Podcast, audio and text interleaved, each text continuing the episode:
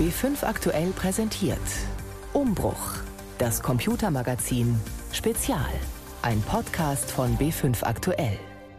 Alexa, was ist der Mobile World Congress? Der MWC Barcelona ist eine seit 1987 jährlich stattfindende Messe rund um den Mobilfunk. Mit über 100.000 Besuchern und über 2000 Ausstellern ist sie die größte Europas.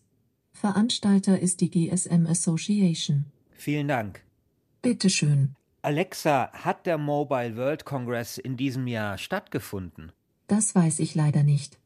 Schwach, ja, aber wir wissen's, Christian. Ich hatte mich so gefreut, mit dir zum ersten Mal gemeinsam nach Barcelona zu fahren auf den Mobile World Congress. Aber es sollte nicht sein. Nein, es sollte nicht sein. Nach 34 Jahren ist das wichtigste Treffen der Mobilfunkbranche zum ersten Mal abgesagt worden. Und das, wo wir eigentlich einen Podcast über den Mobile World Congress geplant und ja auch schon angekündigt hatten. Ja, das macht aber nichts, haben wir uns gesagt. Wir machen unsere eigene kleine Mobilfunkmesse und haben für euch ein paar interessante Details zusammengetragen, die in Barcelona zu sehen gewesen wären oder vielleicht auch nicht. Und wir bieten sie jetzt in dieser Kombination euch exklusiv an. Also willkommen zu unserem Umbruch Nummer 10 aus Barcelona über die Neuheiten im Mobilfunk, aber ohne Mobile World Congress. Wir sind Christian Sachsinger und Christian Schiffer.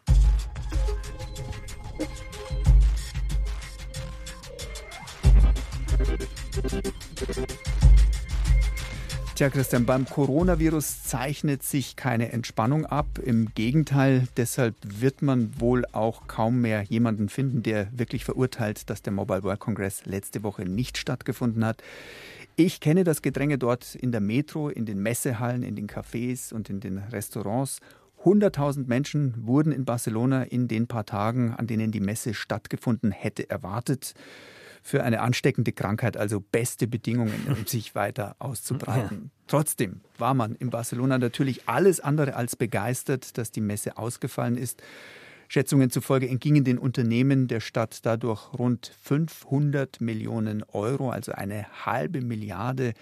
Mehrere tausend Teilzeitkräfte, Arbeitskräfte blieben unbeschäftigt. Ich hatte meinen Flug gecancelt, Christian. Du hast dich nicht abhalten lassen und bist trotzdem geflogen. Wie war denn die Stimmung in Barcelona? Ja, also ich, dazu muss ich sagen, ich bin immer wieder mal in Barcelona, weil meine Mutter Spanierin ist und deswegen gibt es da eine gewisse Nähe. Und ich muss sagen, ich bin noch nie in einem so leeren Flugzeug nach Barcelona geflogen. Also ich würde sagen, dass jeder fünfte oder vielleicht jeder sechste Platz äh, besetzt war überhaupt. Ich hatte so eine ganze Reihe quasi für mich alleine. Erste Klasse. Ja, so ungefähr. Und äh, in Barcelona war dann so wirklich schlechte Stimmung. Also vor allem natürlich bei den Leuten, die vom Tourismus leben. Ich habe zum Beispiel mit Ibrahim gesprochen. Ibrahim arbeitet auf Las Ramblas. Also Las Ramblas ist so die große große Touristenstraße im Zentrum der Stadt. Und äh, da stehen, das kennst du sicherlich auch, immer so Leute vor so Restaurants und die dann irgendwie ja. versuchen, die Touristen da reinzulocken. Und genau sowas macht halt Ibrahim. Er versucht halt, die Leute in so einen Dönerladen reinzulocken. Er steht da also mit seiner Tafel und preist halt dieses Essen an, was es in diesem Dönerladen gibt. Und keiner und er, kommt und keiner kommt. Und er hat mir gesagt, dass diese Absage von diesem Mobile World Congress für ihn eine echte Katastrophe ist. Bueno, muy bien. ¿Tú me puedes contar que si se nota que no haya ese MBC este año, esa feria de, de sí, Smoke? Sí. sí. ¿Se nota? Se nota mucho, claro. Ja, also er meinte, ja klar merkt man das, dass es kein MWC gibt in dem Jahr. Und es arbeiten viel, viel weniger Leute als normalerweise in diesem Restaurant. Und sie arbeiten auch sehr viel kürzer. Und die Geschäfte gehen sehr, sehr schlecht wegen dem Virus. Ja, und ich habe ihn dann gefragt, ob die Stadt Schaden nimmt. Und er meinte, ja klar, also alle Taxifahrer, Restaurants, Souvenirläden, die alle würden darunter leiden. Hoteles, de todo, turismo, venta y compra de tiendas también. Pues eso lo que pasa. ¿Tú lo puedes cuantificar? ¿Tú cuántas personas crees que irían más a este restaurante, por ejemplo, si hubiera feria? Bueno, por ejemplo, ja, und ich habe ihn dann am Ende gefragt, ob er das irgendwie quantifizieren kann. Also wie viele Leute wären es normalerweise, die jetzt in diesem Restaurant sitzen und wie viele sind es jetzt? Und er sagt halt normalerweise 80 bis 100 und jetzt, ich sehe es ja selber, niemand. Und er hat dann nur noch gemeint, man muss irgendwie das Beste aus dieser Situation machen. Und wenn du diese Las Ramblas kennst, ja, und wenn du dir mal diese Touristenstraße vorstellst, dann weißt du, da sind viele so Touristenläden, da sind irgendwelche Leute, die dir andauernd was andrehen wollen, da sind leider auch sehr viele Taschendiebe und so weiter. Es sind einfach sehr, sehr viele Leute, es ist sehr, sehr voll. Und als ich dort war, war es unglaublich leer. Also ich hatte wie das Flugzeug so ungefähr auch diese Prachtstraße eigentlich für mich alleine. Das und hat man selten. Das hat man selten. Und es wollten auch nicht so viele Leute mit mir reden, muss man sagen. Die waren halt alle mega sauer und, und wirklich schlecht gelaunt und wollten sich nicht äußern. Und ich bin dann in so ein Café gegangen und habe dann gefragt, ja, wie wirkt sich das denn aus, dass diese Messe jetzt nicht stattfindet? Und der Kellner sagt so, hey, das siehst du doch, die ganze Stadt ist leer. pues digamos que la ciudad está vacía. Bueno, gracias. Está todo más manipulado en este, en este mundo. ¿Tú, ¿Tú, crees que no fue eh, casualidad que, que, no haya MBC este año? Eh, no, no creo que sea una casualidad. Está todo manipulado. Está todo manipulado por parte de los gobiernos. Ich glaube, das hat man auch so verstanden. Der Kellner hat gesagt, das ist alles manipuliert. Das ist alles eine riesige Verschwörung der Regierung und von finsteren Kräften. Und äh, das hat man tatsächlich immer wieder gehört. Und zwar nicht nur jetzt von irgendwelchen Kellnern äh, auf, auf Las Ramblas, sondern es war nach dieser Absage, hat ja auch dann der spanische Wirtschaftsminister oder irgendwie jemand gesagt, so, das ist kein Zufall, dass das jetzt hier abgesagt worden ist. Und da wurde sehr, sehr viel geraunt. Sondern? Das wurde dann nicht genau gesagt, also was, was das heißt jetzt, dass es kein Zufall war. Und das wirklich bemerkenswert, also dass sogar Regierungsvertreter sich solchen Sachen dann angeschlossen haben. Aber Du hast das ja schon auch angedeutet in deiner Anmoderation am Anfang äh, dieses Podcasts. Ich glaube, kein Mensch wird heute noch sagen, dass es falsch war, dass der MWC ausgefallen ist. Also es war ja dann genau in der Woche, wo wir diese Fälle in Italien dann hatten. Und kein Mensch, glaube ich, ist heute noch und sagt, hey, das war eine große Manipulation und das gibt es eigentlich gar nicht. Mhm. Gab es denn jetzt eigentlich irgendwelche Ersatzveranstaltungen? Ja, also es gab Huawei, die haben ihre Geräte wohl ganz alleine einfach auf dieser Messe oder in Barcelona vorgestellt. Ich wollte auch hin, aber tragischerweise bin ich selbst dann auch krank geworden. Oh.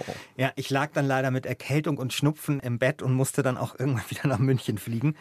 Was es aber noch gab, und das habe ich noch ein bisschen mitbekommen, es gab diese Barcelona Tech Spirit Konferenz. Das war so eine kurzzeitig anberaumte Konferenz und die hat in der altehrwürdigen Jotja de Barcelona stattgefunden. Das ist so ein gotischer Bau aus dem 14. Jahrhundert. Und da ist auch die Akademie der schönen Künste untergebracht. Das ist so ein gotischer Prunkbau. Und ich war ja in meinem Leben auf unglaublich vielen Konferenzen, aber ich war noch nie auf einer Konferenz in so einem schönen Gebäude. Es sah wirklich aus wie in so einem Schloss. Und äh, in dem Innenhof, da stand dann Joan Romero. Und äh, Joan Romero der ist sowas wie der Beauftragte der katalanischen Regierung für Außenhandelsbeziehungen und Innovation. Es un impacto importante. Ja, und der hat mir gesagt, dass natürlich trifft dieser Ausfall der Messe die Stadt und zwar massiv, aber man habe es eben geschafft, innerhalb von zwei Wochen ein Ersatzevent auf die Beine zu stellen und man hätte mit 2500 Besuchern gerechnet und jetzt seien es aber immerhin 5000 ähm, geworden und er meinte, das ist zwar weniger, als man jetzt für die Messe erwartet hätte, aber bei der Messe gibt es ja auch noch so eine Konferenz dazu, so eine Startup-Konferenz, die heißt vor Years from Now. Und ähm, dass diese Konferenz, diese Ersatzkonferenz jetzt ungefähr so groß wäre wie eben diese Startup-Konferenz im Umfeld des Mobile World Congresses. pero sí que no está tan lejos del, de la cantidad de gente que se alberga en el Four Years From Now, que es el evento que se hace conjuntamente con el mobile uh, relacionado con startups. Und Christian, war das dann nun ein würdiger Ersatz? Also ich bin mir da nicht so sicher. Also zum einen klar, also ich meine, da waren jetzt wirklich schon auch viele Leute. Es gab halt Vorträge über Fintech-Startups und Medien-Startups und über Startup-Finanzierung. Aber ganz ehrlich, wenn ich tief in mich hineinhorche, muss ich sagen, ich hätte mir echt lieber ein paar Klapphandys angeschaut. Also, weil das ist halt einfach eine Investorenkonferenz gewesen. Ja, das war nichts für Publikum. Das war einfach für Leute, die dort hinfahren und auf der Suche sind nach dem nächsten großen Ding. Etwa Luisa, die kam von einer internationalen Investorengruppe, die in Valencia ihren europäischen Sitz hat. Eh, y obviamente aquí hay muchos emprendedores y muchas startups que o bien hacen aquí o bien Ja, und die hat mir halt erzählt, dass Barcelona ein großes Sprungbrett sei für Startups, allein weil die Stadt eben sehr gute Verbindungen habe zum Rest von Europa und auch in die ganze Welt. Und sie selbst, also diese Investoren, kämen dorthin, um halt spanische und internationale Startups zu sehen. Ja, ich habe sie dann gefragt, ob sie hofft, dass sie hier vielleicht das nächste Airbnb sieht. Und sie meinte, ja klar, jeder kommt hierher und hofft halt das nächste Einhorn zu finden. Einhorn, das heißt, das, so werden ja Startups genannt, die sehr viel wert sind. Also Startups, die über eine Milliarde an Dollar wert sind, die werden eben Einhörner genannt. Und sie meinte, wer weiß, vielleicht hier auf dieser Konferenz findet man dann das nächste Airbnb oder Uber oder was es da so gibt. Dazu muss man sagen, dass Startups in Spanien boomen und zwar natürlich in Madrid, in der Hauptstadt, das ist klar, aber eben auch in Barcelona. Und äh, die Stadt Barcelona ist sehr digital, also die legen sehr, sehr viel Wert darauf. Die haben ja so eine linke Regierung, ähm, die versuchen dieser Stadt so eine, ja, so eine Smart City Identität zu geben. Also nicht so wie die Smart City, die du besucht hast in äh, Südkorea. Wir haben ja einen Podcast darüber gemacht. In Seoul, ja. Genau, ähm, diese Smart City, in der du da warst, wo alles von so Unternehmen ist, sondern die versuchen das eher anders zu definieren und nennen das Ganze Open City und setzen eben auf offene Daten, an denen sich dann Startups beteiligen können und auf offene Software, die eben nicht Unternehmen gehört. Die Bedürfnisse der Bürger sollen da eben an erster Stelle stehen. Und äh, einer, der davon auch so ein bisschen beeinflusst ist, mit dem habe ich auch gesprochen, das ist Gines. Das ist einer, ein junger Mann gewesen, der sah, das war einer der wenigen, der nicht einen Anzug anhatte, sondern wirklich so aussah, wie Leute halt, man sich so vorstellt, die in so einem Startup arbeiten, Hoodie und so weiter. Und er arbeitet in einem Startup, was intelligente Stromversorgung ähm, anbietet, um mhm. eben eine Stadt ökologischer zu machen. Und er war mit einem Kollegen auf diesem Barcelona Tech Spirit. Dicho esto, aquí el, el ecosistema de las startups y el ecosistema para eh, ja, und er hat mir gesagt, dass er eigentlich nicht glaubt, dass die Startup-Landschaft jetzt leiden werde wegen der Absage von dem MWC oder, das gibt es ja auch in Katalonien oder in Barcelona jetzt wegen irgendwelchen politischen Streitigkeiten. Aber er sagt schon, dass das Image möglicherweise der Stadt gelitten hat und deswegen hofft er nur, dass nächstes Jahr alles wieder normal ist und alles so ist, als sei gar nichts passiert. Und ich ehrlich gesagt hoffe das auch, weil man hat schon gemerkt, dass diese Messe nicht stattgefunden hat. Das hat die Stadt massiv getroffen. Aber man muss es wirklich nochmal sagen, nach dem, was wir heute wissen, war diese Absage völlig richtig. Also es ist schade, aber nachvollziehbar.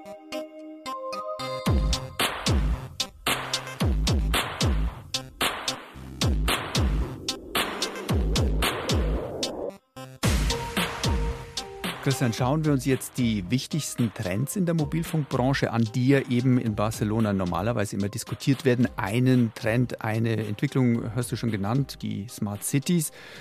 Ich habe noch ein bisschen mich umgehört, um zu sehen, was darüber hinaus alles möglich gewesen wäre. Was wäre also zu sehen gewesen, wenn der Mobile World Congress stattgefunden hätte? Worauf hatten die Experten sich vorab da schon eingeschossen?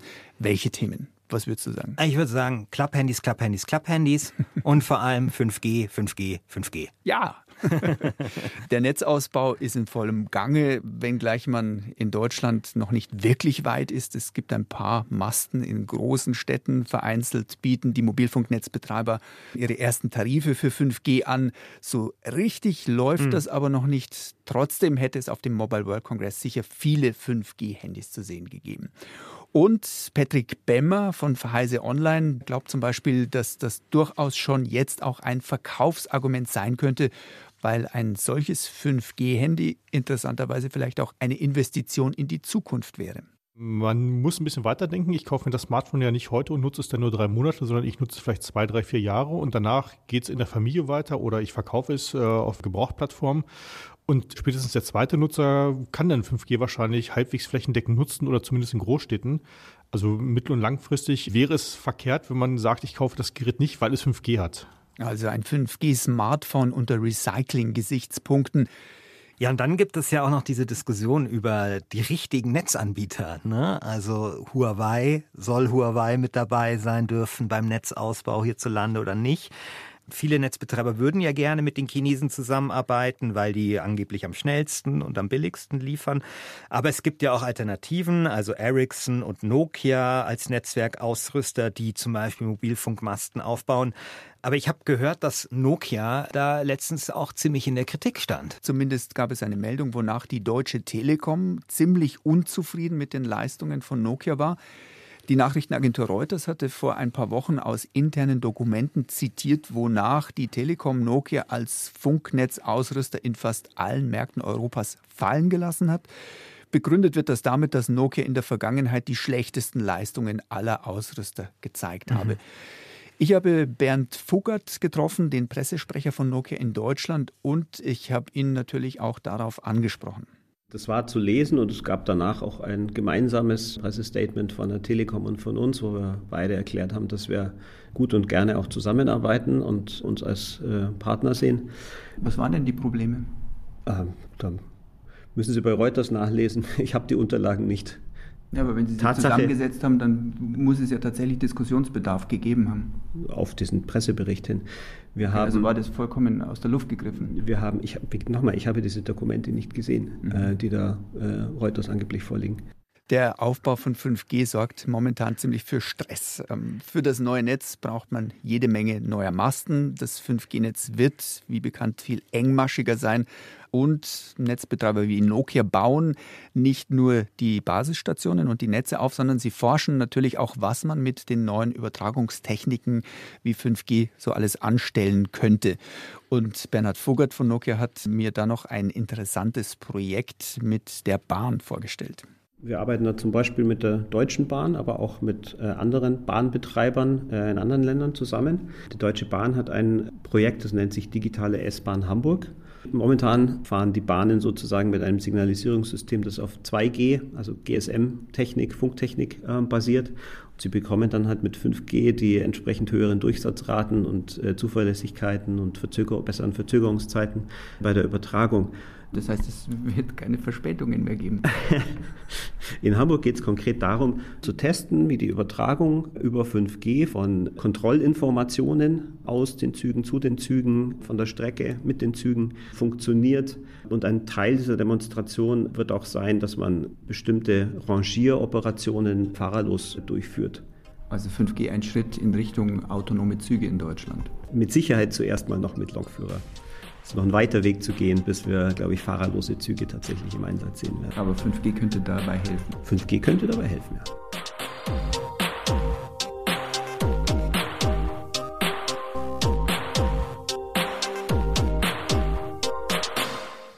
Christian, was den Mobile World Congress immer so spannend macht, sind ja vor allem auch die Endgeräte. Und manchmal gibt es dann ja auch in Barcelona so ein Ding oder eine Funktion oder so eine Killer-Applikation, wie das die Tech-Leute bezeichnen, wo dann die ganzen Tech-Journalisten mit offenem Mund dastehen und das wirklich eine Sensation ist.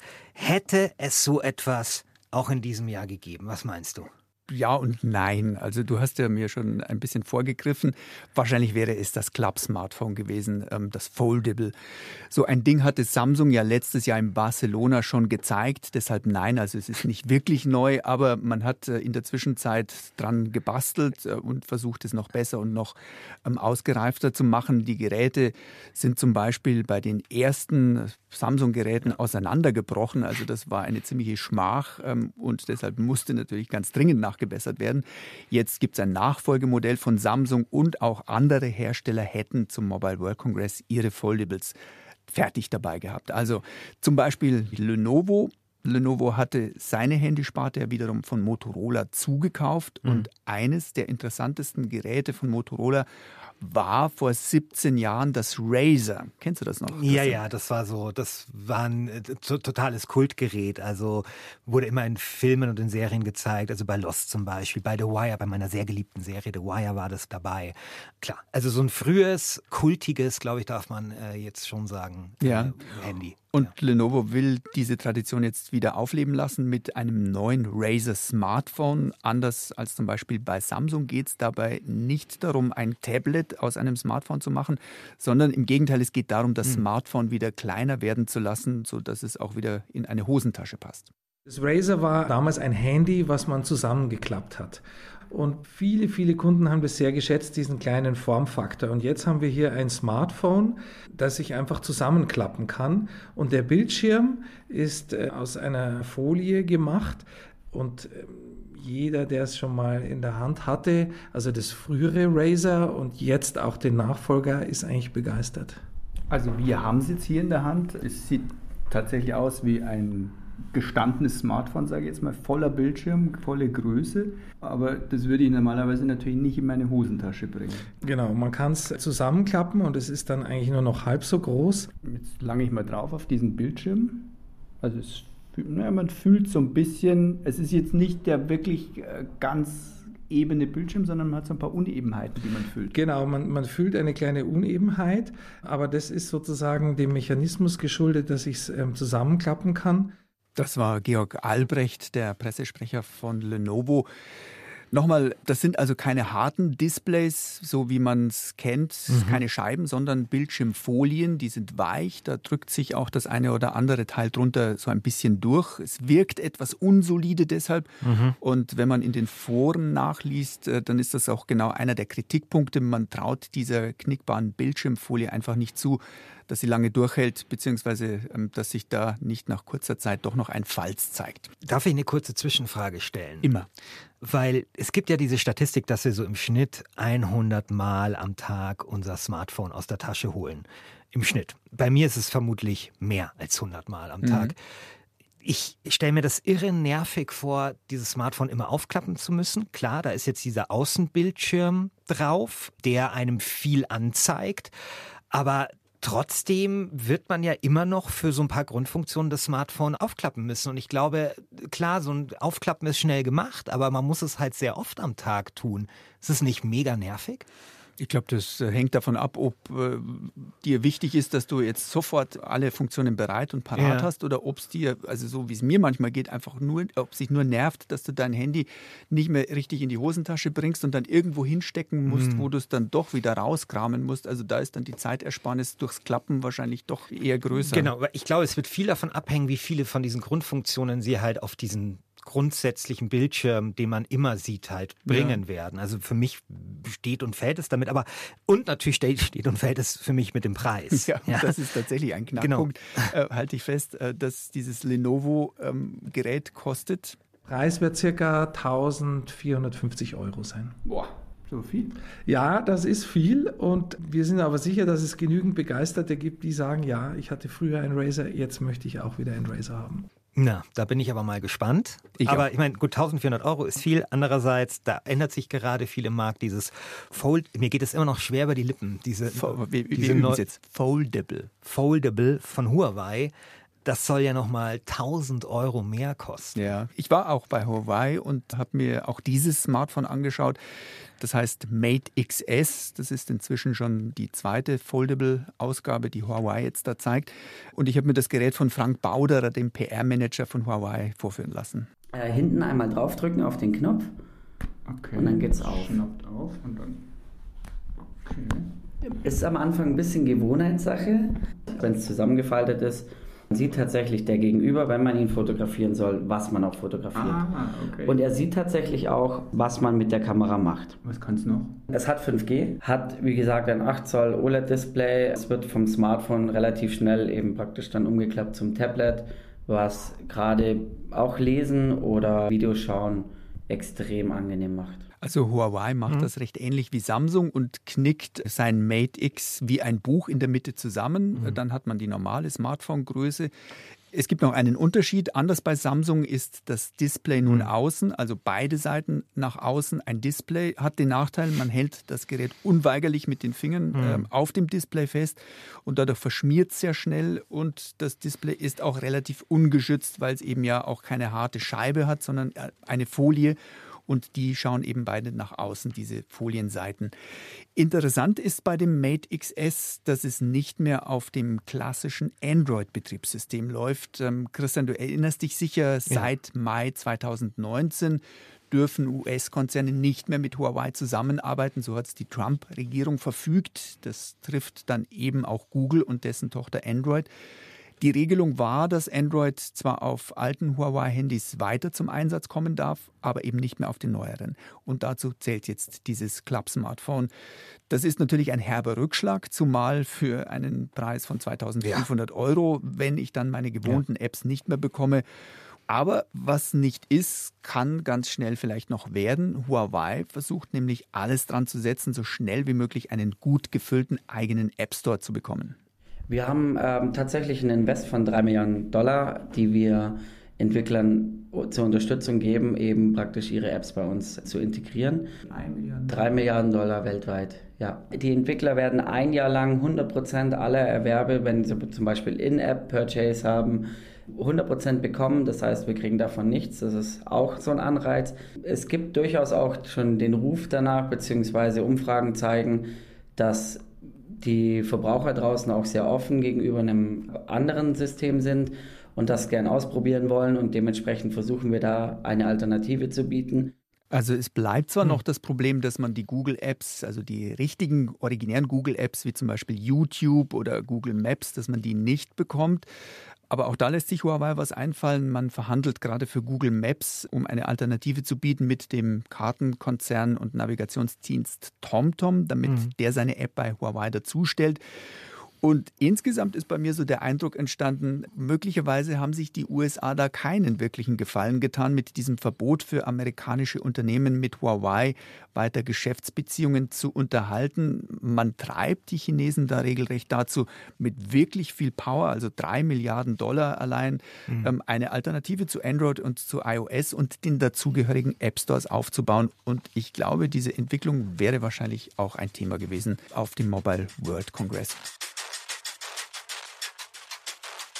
Die Frage ist ja jetzt, war das wirklich ein Verlust, dass dieses Jahr der MWC, der Mobile World Congress in Barcelona ausgefallen ist? Ich würde sagen, ja. Mhm. Aber auf der anderen Seite hat das vielleicht für Barcelona ja wiederum sein Gutes, weil man gespürt hat, dass die Messe nicht stattgefunden hat. Weil es gab ja in den letzten Jahren immer wieder die Diskussionen, ob man diese Messen überhaupt noch braucht. Also ob man das nicht vielleicht per Livestream machen kann. Es gibt diese große Computerspielmesse E3 in den USA, wo mittlerweile wahnsinnig viel eigentlich nur noch im Livestream passiert und gar nicht mehr so richtig vor Ort. Aber ich finde, dass eben dieses Nicht-Stattfinden von dem Mobile World Congress eben gezeigt hat, dass so eine Messe eben schon noch Sinn macht. Ja, weil ich fand zum Beispiel die Berichterstattung zu den neuen Geräten, die war zwar vorhanden, aber die war auch zerfasert. Genauso die Berichterstattung zu neuen Entwicklungen. Und das war, hatte alles für mich keinen Fokus. Das war viel so klein, klein. Und ich finde, man hat schon gemerkt, dass so dieses zentrale Event, was das alles bündelt, so ein bisschen gefehlt hat. Ich habe natürlich auch meine Interviewpartner alle gefragt, wie schlimm sie es fanden, dass die Messe ausgefallen ist. Und alle haben gesagt, natürlich schade, aber verständlich. Mhm. Ähm, große Konzerne finden da ohnehin vielleicht andere Möglichkeiten, sich zu präsentieren. Die mieten sich einfach einen Konferenzsaal und laden dann die Presse ein und haben ihre Aufmerksamkeit. Kleinere Firmen tun sich da nicht so leicht. Ähm, für die ist eine solche Messe extrem wichtig, vielleicht sogar die einzige Gelegenheit im Jahr, sich mhm. zu präsentieren. Ich für meinen Teil fand es auch sehr schade, allein schon natürlich, weil wir uns da ähm, um ein paar schöne Abende in den Taparias von Barcelona gebracht haben, Christian. Aber vom journalistischen Standpunkt her würde ich sagen, es war verkraftbar. Also ich war letztes Jahr dabei in Barcelona, ich war das Jahr davor auch dabei und von einem Jahr zum nächsten tut sich da technologisch das immer stimmt. nicht so wahnsinnig viel. Das und stimmt. Ähm, vielleicht kann man ja einfach ein Jahr ausfallen lassen und ist dann das nächste Jahr umso erstaunter, was sich tatsächlich alles getan hat.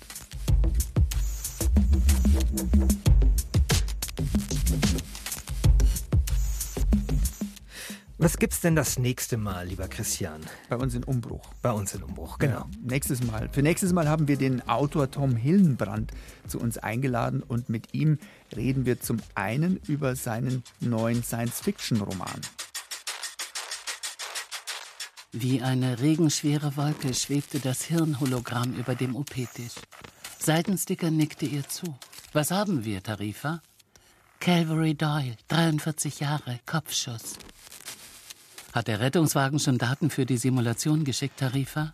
Ja, Doktor. Trajektorie liegt vor. Doktor, der bootfähige Cube mit Doyles digitaler Hirnkopie wird gerade angeliefert. In diesem Augenblick klopfte es an der OP-Tür. Durch die Scheibe konnte Seitensticker eine Frau sehen, die ein Paket hochhielt. Kaum eine halbe Stunde später war auch schon alles vorbei. In Doyles wieder verschlossenem Schädel lief nun ein E-Cephalon, ein kleiner Computer. Sein organisches Gehirn lag in einer Schale neben dem OP-Tisch. Schon griff eine Schwester danach und kippte es in den Recycler. Ja, das war ein kurzer Ausschnitt aus dem eben erschienenen Roman Cube. Und wir wollen mit Tom Hillenbrand über seine Arbeit und die seiner Kollegen und Kolleginnen diskutieren und darüber, wie sehr Science-Fiction-Autoren die Digitalisierung beeinflussen. Bis dahin, euer Christian Schiffer und euer Christian Sachsinger.